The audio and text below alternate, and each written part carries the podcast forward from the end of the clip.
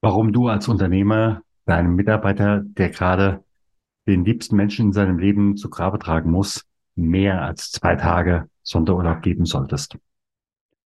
Oder was muss passieren zwischen eingetretenem Tod und der Bestattung?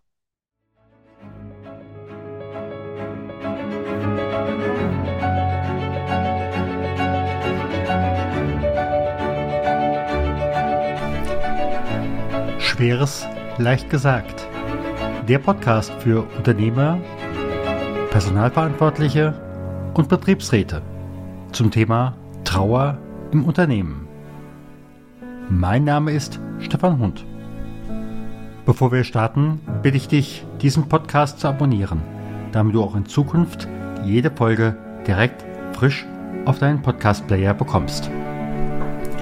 Wenn du eine Frage hast, die wir hier im Podcast ansprechen sollen oder einen bestimmten Gast einladen sollen, dann gib uns Bescheid. Am besten mit einer kurzen E-Mail über podcast.trauerimunternehmen.de. Und jetzt geht's los!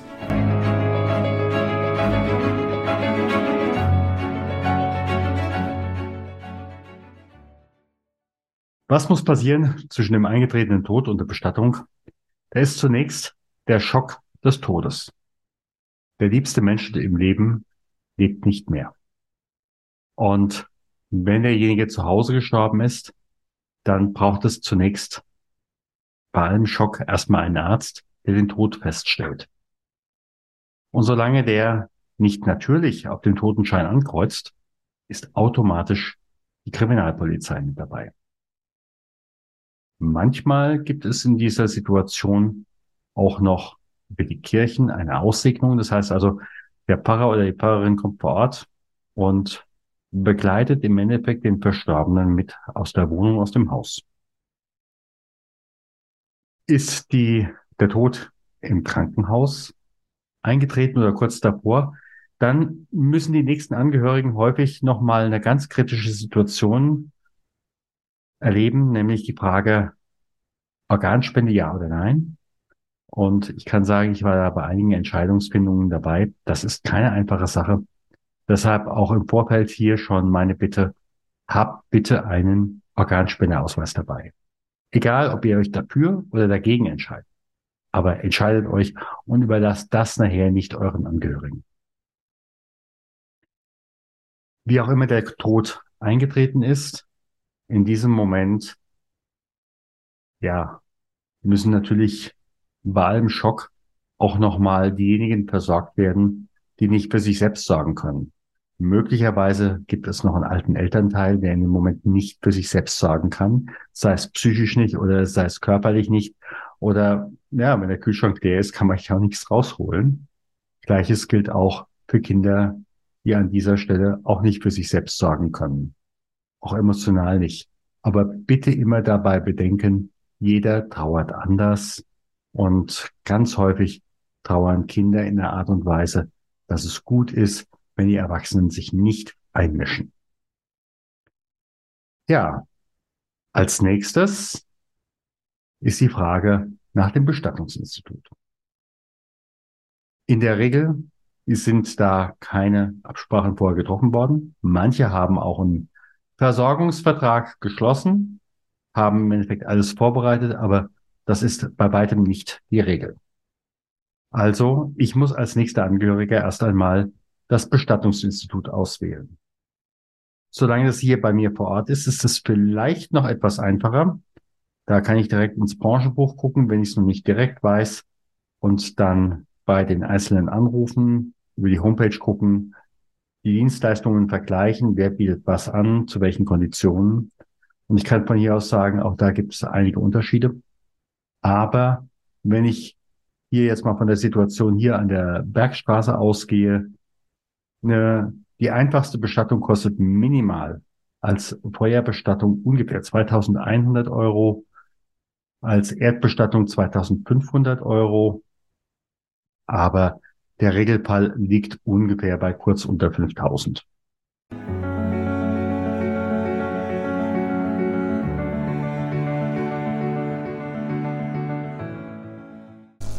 Hast du als Führungskraft die teuersten Risiken bei Trauer eines Mitarbeiters in deinem Unternehmen im Blick? Wenn nicht, wir haben ein Workbook und anhand von 72 Aussagen, Situationen kannst du nach dem Ampelsystem deine Situation in deinem Unternehmen einschätzen. Wir verlosen einmal im Monat ein Exemplar unseres Workbooks im Wert von 49 Euro an alle unsere Newsletter-Abonnenten. Möchtest du dabei sein?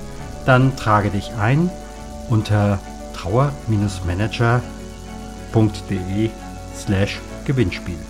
Ich freue mich auf dich.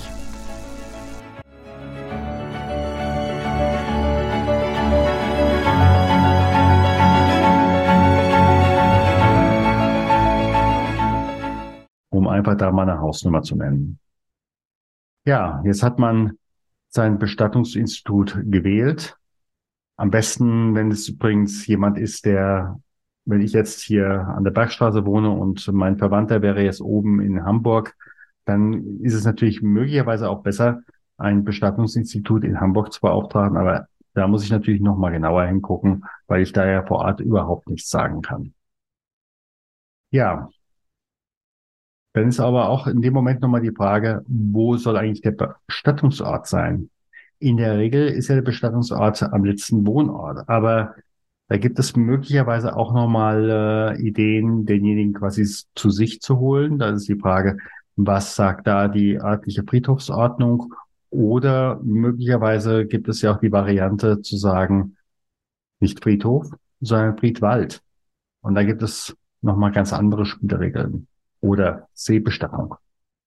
Damit haben wir natürlich auch das Thema, was ein ganz häufiges Konfliktpotenzial ist. Reden wir über eine Erdbestattung oder reden wir über eine Feuerbestattung? Über das Für und Wider können wir gerne noch mal in einer anderen Folge reden, wenn das für euch interessant ist. Da gibt mir einfach mal eine Rückmeldung unter podcast.trauerimunternehmen.de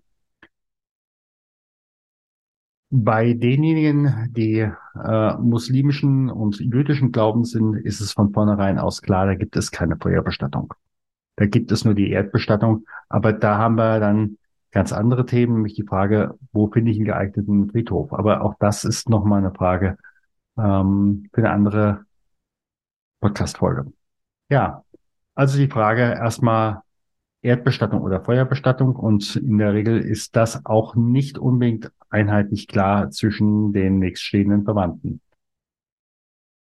Aber ich gehe mal davon aus, das wird relativ schnell gelöst.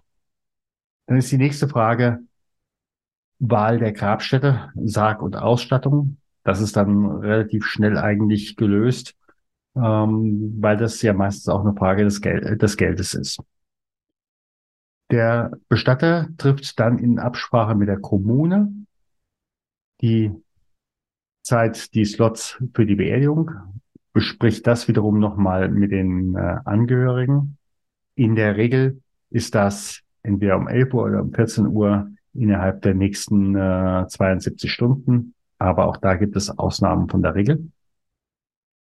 In dem Moment, wo man eine Feuerbestattung hat, dann hat man äh, nochmal andere Möglichkeiten, ähm, da gegebenenfalls auch mal 14 Tage später die Beerdigung zu planen, weil vielleicht auch noch der Sohn äh, oder wer auch immer im Ausland ist und erst nochmal zukommen muss.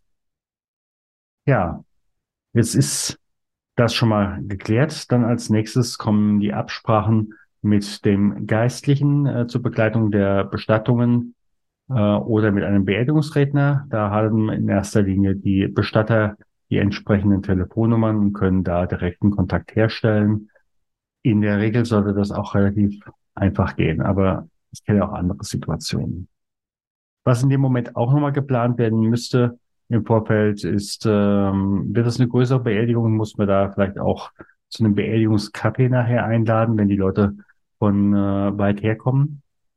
Wo gehe ich da hin? Gehe ich da ins örtliche Bürgerhaus, aber dann brauche ich natürlich auch jemand, der den Kaffee oder was auch immer serviert. Wenn es vormittags ist, ist es manchmal auch eine Suppe. Äh, oder habe ich dann entsprechendes örtliches Gasthaus? Da muss man genauer hingucken. Das ist auch immer auch eine Frage, wer kommt äh, und ähm, ja, wie viel Geld muss man oder kann man an dieser Stelle ausgeben. Ja, dann als nächstes, äh, was zu tun ist, wichtige Personen und Institutionen zu informieren. Da helfen zwar in der Regel auch Bestatter mit, die haben da entsprechende Vorlagen schon, aber auch da muss man erst nochmal die Adressen selbst zusammentragen. Und ähm, ja, auch das ist ein Arbeitsschritt. Dann werden die Einladungen versandt, gegebenenfalls, wer sagt, äh, das ist hier noch wichtig, in der Anzeige in der Zeitung äh, geschaltet. Und ähm, ja, wir sind alle erstmal informiert, möglicherweise einige Telefongespräche geführt, weil da doch der eine oder andere erstmal sehr erschrocken ist und äh, vielleicht auch im Moment mehr Zeit braucht. Oder man braucht auch selbst mehr Zeit, um es dann den Verwandten zu erklären, dass eben halt äh, der Mensch nicht mehr da ist. Und dann kommt der Gang zu den Ämtern, zu den Banken, zu den Versicherungen. Und äh, das eben halt mit den entsprechenden Unterlagen Totenschein. An dieser Stelle gibt es bei manchen ein ganz böses Erwachen, denn ähm, gerade bei älteren Ehen, Ehepaaren hat oftmals nur einer Zugriff auf das äh, gemeinsame Konto. Und äh, in dem Moment, wo es genau derjenige ist, der verstorben ist, dann kriegt man auch von der Bank erstmal kein Geld mehr, bis die Bank es nachher äh, entsprechend der Erbschaft äh, freigegeben hat. Und das kann ein paar Tage bis ein paar Wochen dauern. Sollte zwar nicht so sein, aber ist teilweise so. Und ist der Tod im Pflegeheim eingetreten? Da hat man natürlich nochmal ein ganz anderes Problem. Da heißt es in der Regel, innerhalb von 24 oder 48 Stunden muss das Zimmer geräumt sein und gegebenenfalls auch noch renoviert werden. Aber da muss man auch jeweils in die eigenen Verträge reingucken. Dann kommt in der Regel binnen vier Tagen die Erdbestattung. Bei der Feuerbestattung hat man etwas mehr Zeit. Und ganz ehrlich, alleine, wenn ich das jetzt im Augenblick so reinspreche, sage ich jetzt mal, uff, dann bin ich froh, dann bin ich platt und dann kriege ich auch nur einen Teil davon mit, wenn ich bei der Beerdigung vorne sitze und Abschied nehmen muss. Ganz klar, in dem Moment habe ich noch keine Trauer. Ich habe nur funktioniert. Ich habe nur die notwendigsten Sachen erledigt. Und wenn ich dann auch noch den Druck habe, direkt auf der Arbeit erscheinen zu müssen, dann kann es einfach sein, dass mein Immunsystem sagt, nee, du erscheinst da nicht. Und dann muss ich eben halt zum Arzt gehen und mir eine Arbeitsunfähigkeitsbescheinigung oder eben halt eine Krankschreibung holen. Es sei denn, du als Arbeitgeber sagst, okay, ich sehe deine Not. Bleib ein paar Tage. Vielleicht habt ihr sogar eine entsprechende Zahl schon ausgemacht. Eine Woche, zwei Wochen ist besser. Bleib einfach in der Zeit zu Hause aber sei für uns vielleicht auch erreichbar, wenn wir einfach Absprachen treffen müssen. Denn sonst habe ich die Arbeitsunfähigkeitsbescheinigung und bin weg. Ja, das ist das, was in der Regel innerhalb dieser 96 Stunden zwischen dem Tod und der Beerdigung passiert. Soweit für diese Folge im Podcast. Vielen Dank, dass du auch heute wieder dabei warst bei Das Schwere leicht gesagt. Abonniere und teile gerne diese Podcast-Episode. Abonniere auch gerne unseren Know-how-Transfer, damit du und dein Unternehmen wissen, was sie bei Trauer eines Kollegen tun können. Alle Links findest du in den Show Notes. Wir freuen uns, wenn du in der nächsten Folge wieder dabei bist. Herzliche Grüße, dein Stefan von trauermanager.de